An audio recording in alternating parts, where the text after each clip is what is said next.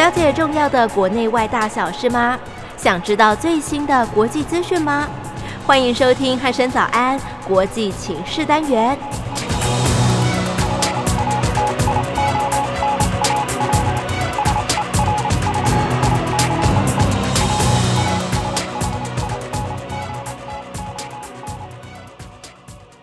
各位听众朋友，您好，欢迎收听今天的国际情势单元，我是一鸣。今天一样邀请到国防安全研究院的苏子云老师来到节目当中。老师你好，一鸣好，各位听众早。嗯，是老师，最近哦，这个汉光演习即将登场哦。嗯、对，那今年的有一个非常非常重要的一个项目，就是加东战备到准备进行这个战机起降的任务哦。对，那当然，这个是呃，这个几个战备道里面最后一个。那这件事情如果顺利完成之后呢，那就是蔡英文总统他的这个五个战备道的一个这个循环就已经结束了，然后就完成了他的个任务跟这个阶段性的成就。嗯，是。那不知道老师对于这件事情，还有下周即将登场的这个汉光演习，还有什么样的观察呢？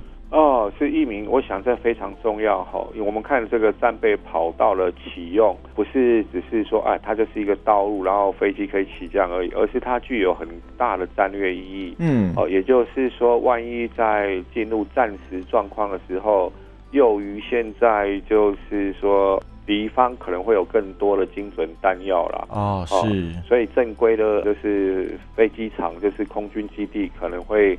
呃，受到跑道的一些损毁或威胁，嗯、呃，那需要时间去准备复原。那在这个时段，如果说战备道都是可以那个保持，呃，就是可以畅通，对运用的状况的话，嗯、那对于空军兵力来讲，就有转场的那个很大的一个辅助的功能，是，哦、呃，可以协助我们的制空的能力。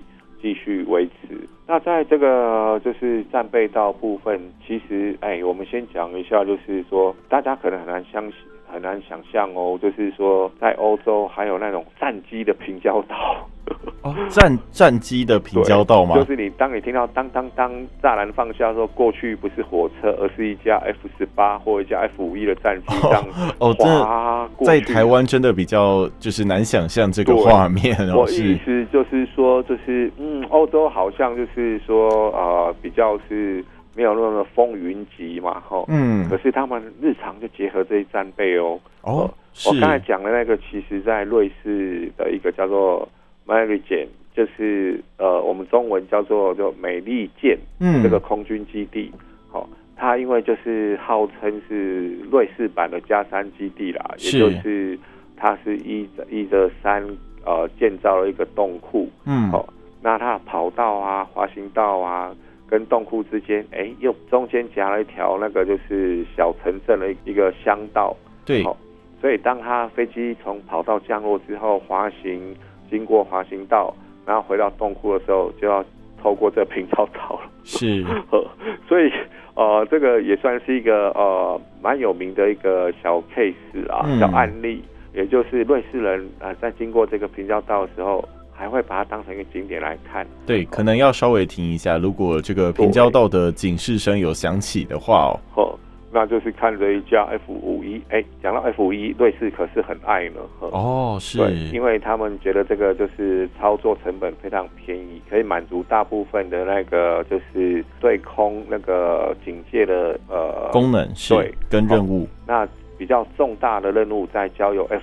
八好等等上去这样子，嗯，就是成本比较低廉一些啦。做一个就是平衡。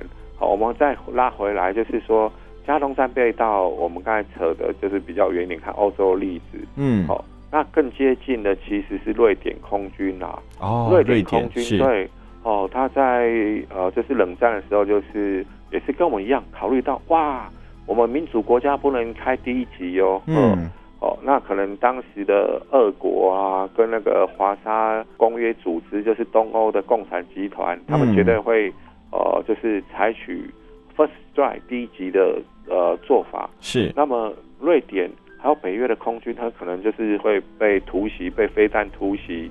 哦，那机场跑道可能就会暂时封闭进行抢修。嗯。哦，所以瑞典。哦，它其实它跟它应该说是另外一种形态的瑞士，嗯，它的很多基础建设都结合国防的需求，嗯、那么这个所谓的乡道和它还不是省道，是乡道而已哦，嗯、就很多具备可以起降飞机的那个路段。是，好，我们还可以看到，就是它在机场周边，或者是说在稍微纵深一点的地方，这些呃小道路可以起降飞机。那在这个飞这个可以起降的战备道的周边的树林里面，还有一些仓库，嗯，可以收纳飞机，还可以掩蔽那个地勤人员，哦，还有呃料件库、弹库等等，这是一个呃，这是麻雀虽小五脏俱全的一个呃战备机场了，嗯，呃，然后呢，地表最强的空军美国，呵，嗯，前前一个礼前两个礼拜，呃，才进行所谓的那个呃。呃，就是类似战备道的起降，他们是用 A 十战机，就是演练这一种就是临时的那个道路的那个起降，嗯、呃，也是考虑到，哎、欸，万一必要的话，机场封闭，那么这些战机还是可以发挥那个作用的。所以我想，就是不管从呃北约国家这些比较小型的空军，嗯，或到呃地表最呃就是家大业大的美军。的空军来看，对于战备跑道的启用跟维持都是没有那个荒废的，这些都给我们一些很好的一些参考经验。嗯，哦，是，对，嗯，其实呃，就是美军他们这一种叫做是，呃，就是在一个 public highway，哦、呃，就是在公有的道路上面封闭，嗯，进、呃、行战舰起降，跟我们一模一样，对。那当然了，就是就呃国军来讲的话，就是呃因为台湾就是比较地狭人稠哦，所以这些战备道的呃就是呃启用，可能就是要呃有更多的那一种跟地方的沟通，嗯，还有准备的一些状况，嗯。嗯，是，其实就像老师说的，哦，就是这种诶战备道的这个必要性哦，其实蛮多人就是会疑惑说，哎，那为什么需要这个战备道？那可能就是没有办法用，就是比较用战略的角度来看待这件事情哦。那当然就是国外的一些这个呃案例可以当做我们的这个参考一，也是一个不错的参照了。我们刚才举的那个美军那个 A 十攻击机哈。它的起降是在八月上旬，而且地点呢不是在什么欧洲啊或中东的前线机场，是在密西根，就是美国本土密西根州进行这样一个 highway，就是战备道的起降。所以啊、呃，我们就可以看得出说，哎、欸，这种就是以民生基础设施结合国防的潜在的那个作用是非常大的。嗯，好。那这个同时也可以延伸到，就是开通不久台六十一线嘛，嗯，哦，它也是一个就是等于无形中变成一个反登陆的一个就是重要的基础设施了。是，哦，除了可以让各个作战区就是快速运用那个作为交通线之外，由于台六十一线有很多高架段。哦，所以对于进犯的呃敌军来讲，这种高架段就变成是一个呃障碍。嗯，哦，那对于守军来讲的话，这些就是台六十一线有很多呃涵洞，也就等于可以变成掩蔽兵力的一个很好的一个呃掩体。嗯。所以我们从加东战备道在谈的，其实就是一个全民总力的一个国防的概念。嗯，陈平时期这些哦，就是设施可以服务那个经济的发展，对，方便地方。哦，那在战时的时候，它就像是被征召一样，就是变成国防力量的一环。是，这样子就可以兼顾国防的需求，还有就是经济的发展。这一点就是我们之后呃可以看到，就是会。很多设施都会有类似继续强化的部分。嗯，是，其实透过老师的说明哦，这个战备道的重要性哦，可以说是这个不言而喻哦。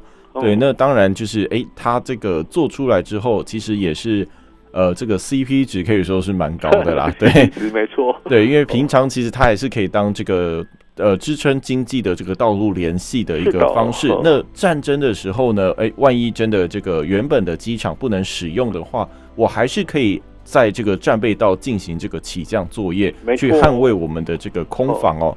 对，因为目前呢，面对这个对岸的这个威胁哦，其实大家大部分都是哎预想到说，哎对岸应该会先用这个飞弹呢对我国的这个重要目标实施这个射击哦。对，那不管是用什么飞弹都没关系，但是重点是他们会破坏我们的这些重要设施哦。嗯、那在他们的这个目标里面呢，机场就是一个非常重要的设施啦。对，对，因为毕竟这个我让你不能起飞你的战机，其实这件事情还蛮重要的。对，所以这个通常在我们在空权啊，正好今年。是空权理论 Air Power 那个出现了一百周年哦，是一九二一年，就是第一次由意大利的那个杜黑将军，嗯、他是陆军出身的一个将领，嗯，哦，他第一次就是把航空器的战场价值呃视为一个呃就是空权的一个概念。那像一百周年来看的话，我们在谈这个加战备道，就是说啊。可以这样看，就是在空权理论，就是对机场攻击等于是一种源头压制了，好，嗯，就是让你的飞机上不来。那在后续在那个中东战争也看到很多次，哦，以色列呃跟埃及或是其他阿拉伯国家之间呃对机场的互轰，那这些是一些呃用来就是。让大家了解说为什么机场跟那个防卫的一个重要性。嗯，那当然在战术层面可以这样讲，在一个国家的空权的呃维护上面分为制空跟防空。嗯，制空就是空军的飞官弟兄，呃，就是上去压制敌人的战机或攻击机等等。那防空就是哎、欸、很很重要哦，也是就是我们防空部队的弟兄哦，就是包括爱国者系列、天弓系列。哦，等等这些飞弹的呃防空飞弹的运用，嗯，哦，它可以跟呃制空作为相辅相成。那同样刚才讲，如果说机场在暂时的时候可能会受损，那要抢修可能两到三个小时，这时候这些备用场就很重要了。那当然就是对飞官来讲，在备用场的这种降落是非常珍贵的经验。那我们看到每次演习，可能就是呃各个机种就一个架次降落。那其实你没有必要让全部的部队来降落，主要是说那个就是同一机种的降落，他会把相关的数据带回去。嗯，好，就是会呃就是在分享给那个部队的训练，就是降落在哪个备用场的时候，可能跑到多长，哦等等的这些技术数据就会非常有用了。嗯嗯。是。所以在这种情况下，就是哎、欸，我们知道，就是公开资料知道，比如说，呃，照美国的呃资料，就是 F 十六，它在起飞的时候可能要五百五十公尺就可以拉起来了，嗯，哦、呃，可是降落滚转的时候，可能还是要一千多公尺，嗯，好、呃，所以这样情况，如果说呃一个战备道，就是平时供民众使用、地方交通用的这种道路，如果是两千公尺、三千公尺。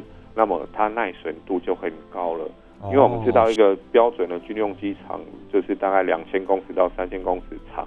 嗯，好，那如果你的这些道路都变成是呃随时可转用成那个资源呃就是战机降落备用场，嗯，那么哦、呃、这等于对台湾总体的防空来讲贡献就非常大了。哦，是，对。因为哦，他很难把你所有的道路都切八段。对，很对，真的蛮难的啦。对，这真的也需要就是大家民众的帮忙哦。就是说，嗯，战备道通常就是它优点就是说，它重铺或什么的时候，它路基跟那个铺面强度都会比较好。嗯，哦，所以开起来会就送哎，就对，以汽车的角度啦，对。我的外跑战备道也会很爽哦。嗯嗯，大家可以去嘉东。战备道跑跑看啊，当然就是为了说呃临时转用成飞机的起降场，所以它中间的分隔会是活动式的一些分隔装置。嗯，所以大家在跑那个战备道的时候，可能就是不要因为它又直哦、呃、又平就跑就超速，这样子会不好哦。对，可能会被这个。测速照相给拍照，对，就是留下美美的照片。虽然说，嗯，我们当然都知道，最近因为开学，所以早上塞车都会比较嗯多一点，嗯。可是也不要就是这样，就在战备道就飙来飙去了。对，就是大家还是要顾一下荷包啊。嗯，你你再怎么飙，你也飙不过战机啦。啊，对，这个战机的速度还是比我们快很多。是的，嗯，有这次重要哟。是，其实就像老师说的，这个战备道的重要性又再讲一次，真的是不言而喻。真的，而且太重要了。人真的就是说，你看一个飞官后，嗯，他所面对的压力。你可以这样想，你在高速公路开一百公里的时候，每秒大概是二十五公尺到二十七公尺左右，一秒钟前进。是，好，可是一个战斗机的飞行员，他是平常的巡航速度一秒钟是两百四十到两百六十公尺。嗯，哇，这个速度完全不能比啊！是的，哦，等于说，呃，你在高速公路开一百公里的一秒钟，就是战机已经飞了十倍远了。嗯。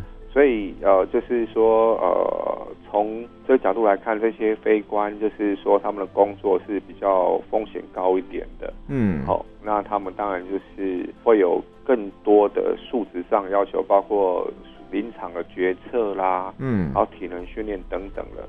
哦，所以才说这些飞官，嗯，就是我们的呃护国神将。嗯，是、哦，倒不是说刻意美化他们，而是真的，你想想看。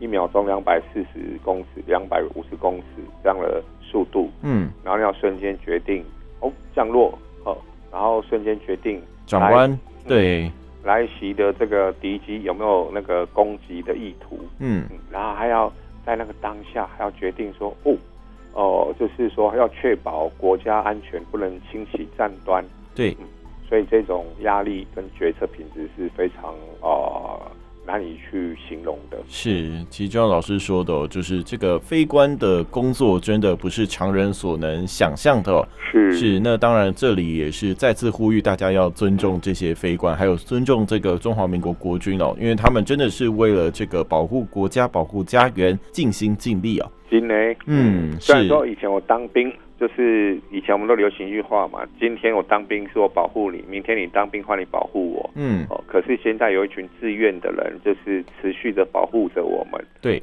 就是这样一个简单的一个民主价值。嗯，哦，这些人牺牲了一些政治上的权益，宪法上给予公民的权益。哦，这些人穿着军服，他不能有呃完整的表意自由。嗯，他可以投票，但是他不能随便发表意见，因为他。哦，就是国家把重武器交给这群专业的人，那他们就是呃放弃了部分的权益，然后还要保护我们的权益，就是这个意思。这就是宪政之下的武装部队。是，其实就像老师说的，就是这些军人真的是值得我们尊敬的。不过接着要跟老师聊到的另外一个议题，也跟这个国防安全有相当大的关系哦，就是国防部明年度的预算呢创下了新高哦，大概是这个三千七百二十六亿元哦。对，那当然就是呃，这个里面的项目真的是非常的繁多，这边就不一一赘述了。对，但是呃，就是有些评论员或者是有些这个名嘴呢，他们就发现说，哎，里面没有看到这个 MQ 九 B，或者是 M 幺洞勾 A 六，或者是这个暗置的鱼叉飞弹等等的项目啊。对，那。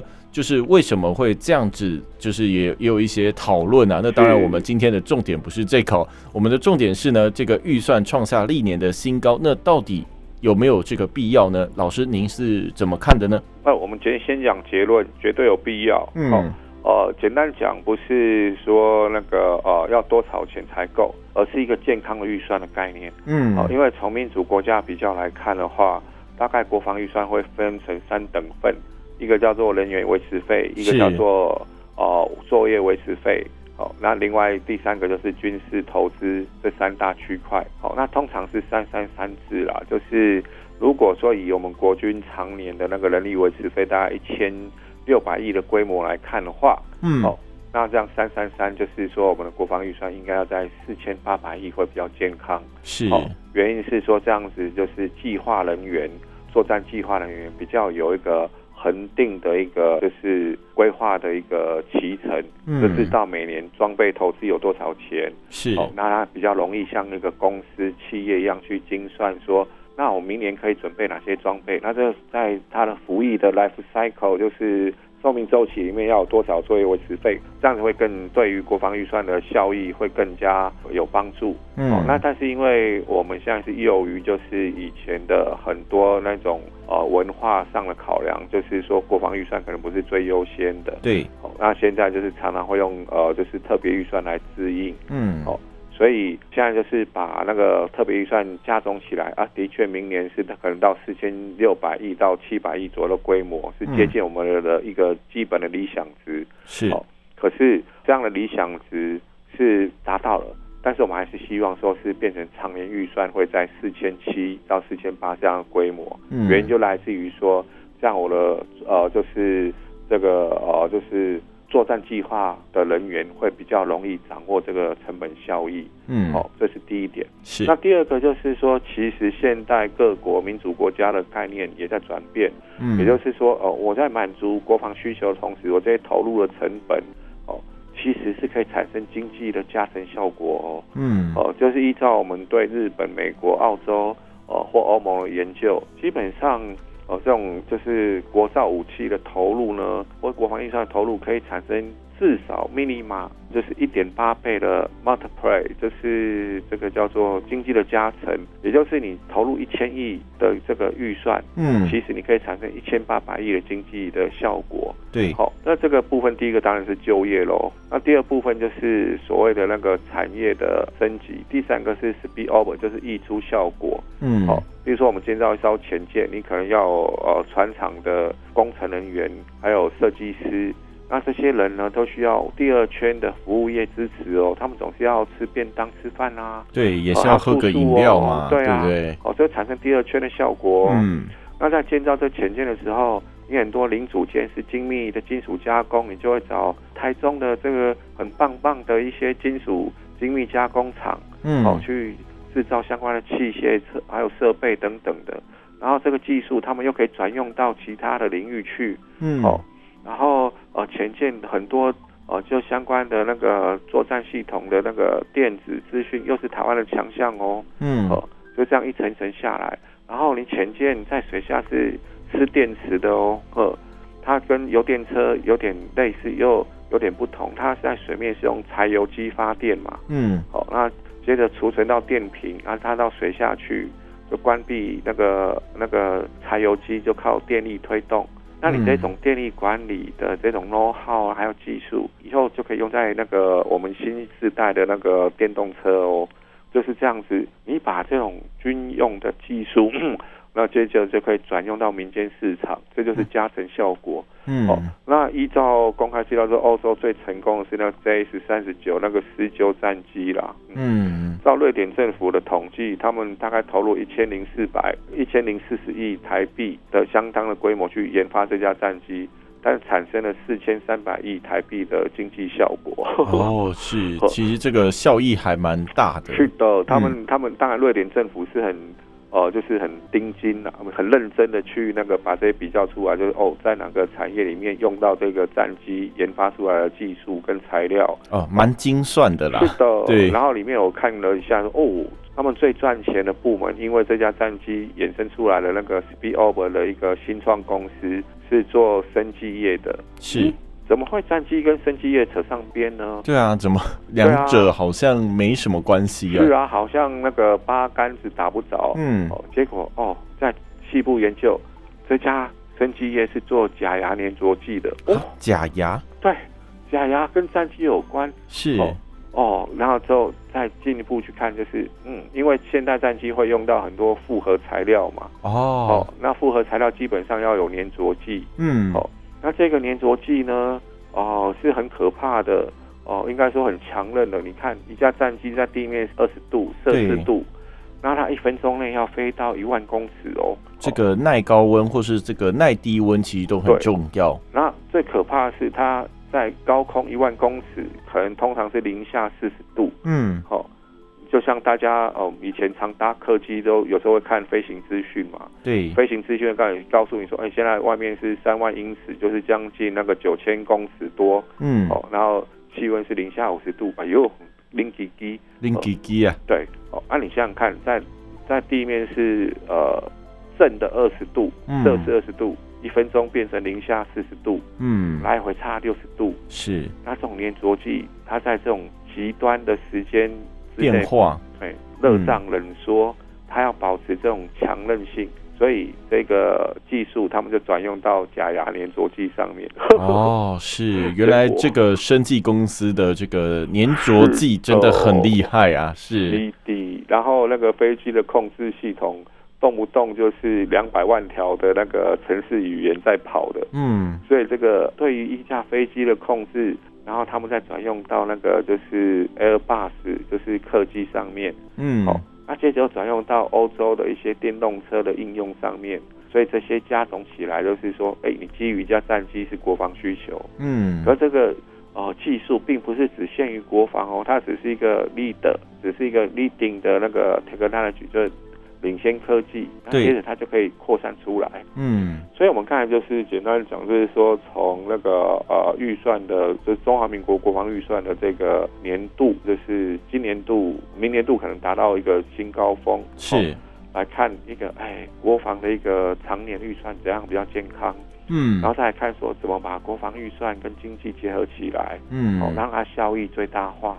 哦，大概就是这样的一个思考的哲学。嗯，是，其实透过老师的说明哦，这个国防预算呢，当然有它的这个必要性跟重要性哦。嗯嗯嗯对，那这边也顺便跟各位听众朋友分享一下，我刚才谷歌了一下这个一百一十一年的预算编列的大概的比例哦。其实我们明年度的这个预算编列呢，最高的其实是社会福利，占了百分之二十六点六。那其次其实是这个教育。科学文化占了百分之二十点一哦，那再下来才是这个国防预算占了十五点七，对，那其实就是可以让大让听众朋友知道一下说，哎，其实这个国防预算在这个以这个比例来讲上面，大概是占到这个第三名的这个位置哦，对，那当然就像老师说的，其实这个可能还是有点不够用啦，对，因为毕竟这个人员维持费跟后续一些保养。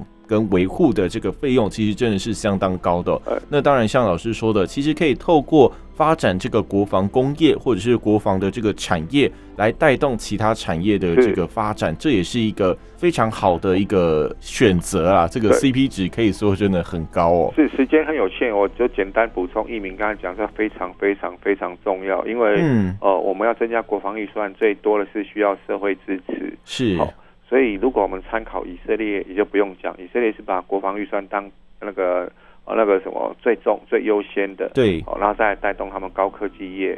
好，那再来就是一个同样是华人国家，也受到儒家文化影响的新加坡，嗯，哦，他们还是把国防预算当最最优先。是，新加坡政府的说法非常清楚，就是呃，只有足够的国防才可以吓阻侵略。嗯。哦有充足的军事的呃力量，呃，在外交上才有话语权。是，哦，所以不管是从以色列面对的呃这种实际的威胁，还有新加坡的这种华人社会的这种思维，哦，然后融入我们新的企业的想法，就是用国防预算来带动部分就是经济的这种加成效果。嗯，哦，这是我们以后可以呃就是努力的方向。对，其实就像老师说的，其实参照这个国外的做法，就可以发现，其实我们还有非常非常多的这个进步的空间哦。对，因为光是这个预算方面，有句俗话是这样说啦，就是这个有钱能使鬼推磨嘛。对，那你有这个资金跟这个经费的益助哦，你才有办法进行这个发展哦。对，那当然钱要用在刀口上，我相信就是。这个各位听众朋友跟各位纳税人最关心的事情哦，那当然钱怎么用，我们是透过这个程序上面来讲啦，我们是透过立委去监督这件事情哦。那也希望我们的这个监督单位跟我们的决策单位能够好好的来想想看，到底应该怎么用才会是最大化、最有效益的这个应用哦。好，那今天在经过老师的说明之后，相信各位听众朋友对于这个加东战备道所谓的这个战备道的重要性，还有明年度的这个国防预算创下新高的这两件事情，有了更进一步的认识哦。那当然就是，哎，我们当中提到了非常多的这个需要再改进的部分，也希望我们的决策者能够多多的去就是思考啦。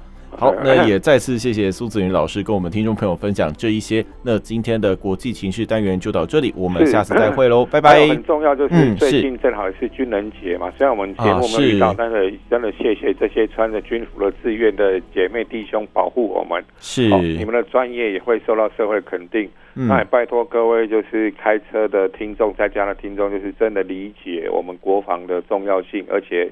它是有价值效果的啊！是是是，好，谢谢大家。嗯，是，也再次谢谢老师，就是呼吁对这个军人的尊重哦。好，那今天的节目就到这里，我们下次再会喽，拜拜。拜拜。